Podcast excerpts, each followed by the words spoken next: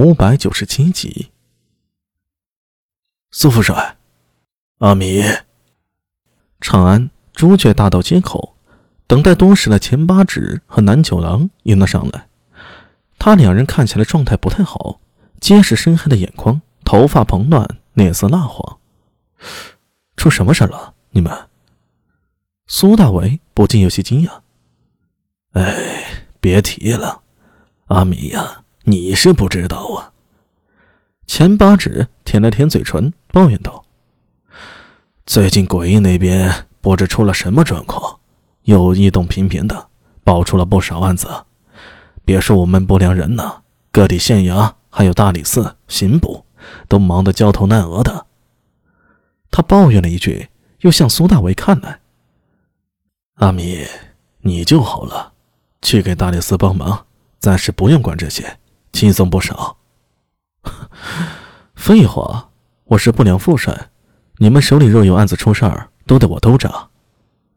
苏大伟苦笑一声：“ 对了，八爷，那个十三叔，陈敏最近忙什么呢？好像挺安静的。”他呀，他好像在忙什么案子，有一段时间呢没来衙门呢。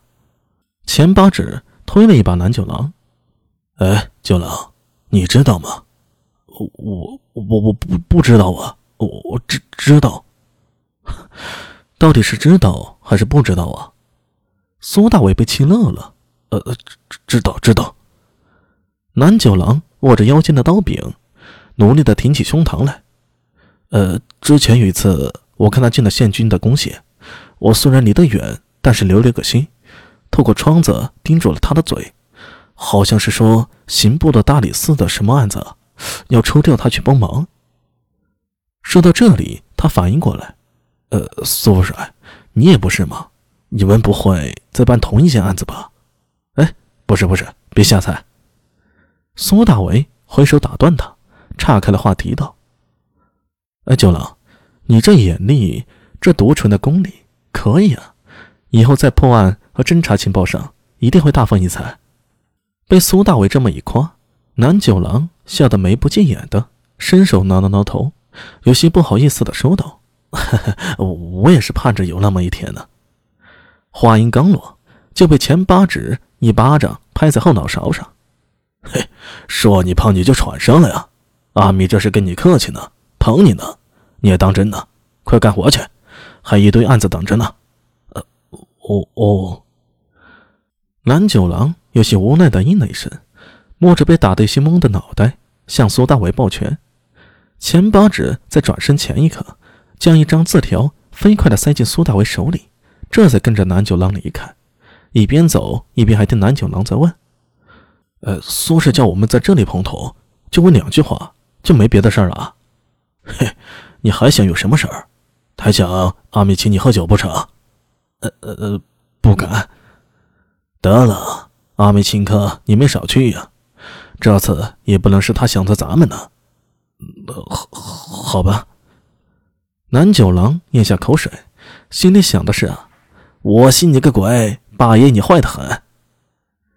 苏大伟在原地站了一会儿，转身融入到人流里，很快切换几条小巷，确定无人跟随后，才将前八指刚才偷交给自己的字条拉开了，上面不是字儿，而是一些古怪的符号。苏大伟眼睛微眯，琢磨了一会儿，手指一捻，将字条化作粉末。这段时间，长安县的案子他都没管。正如武媚娘之前的猜测，大理寺李思文开口要人，将他从县军裴新简那儿借出去了。苏大伟自然心知肚明的。然后等待他的，就是无比繁琐的资料搜索。许多大理寺馆藏的陈年资料、人名、户籍都被翻了出来。堆在了苏大伟面前，经常是有人过来告诉他查一个名字，然后就从这些散乱的堆积如山的资料里查出这个人的户籍，同时一切与之有关的人脉、朋友、亲人，全都要一一查出，然后再分派人手去盯梢，去暗访查探。这与苏大为之前想的不太同，然后他就懵逼了，这种情况还怎么完成媚娘姐交下的任务啊？别说知道长孙无忌查谋反案的进度，苏大为现在连自己在做什么、做到哪一步了都不清楚，这让他一度怀疑，是不是上面有人故意用这种方法把自己给调开了？这一切皆有可能。不得已之下，他开始动用自己一些暗线的关系，寻找一些其他的蛛丝马迹。现在就是收线的时候了。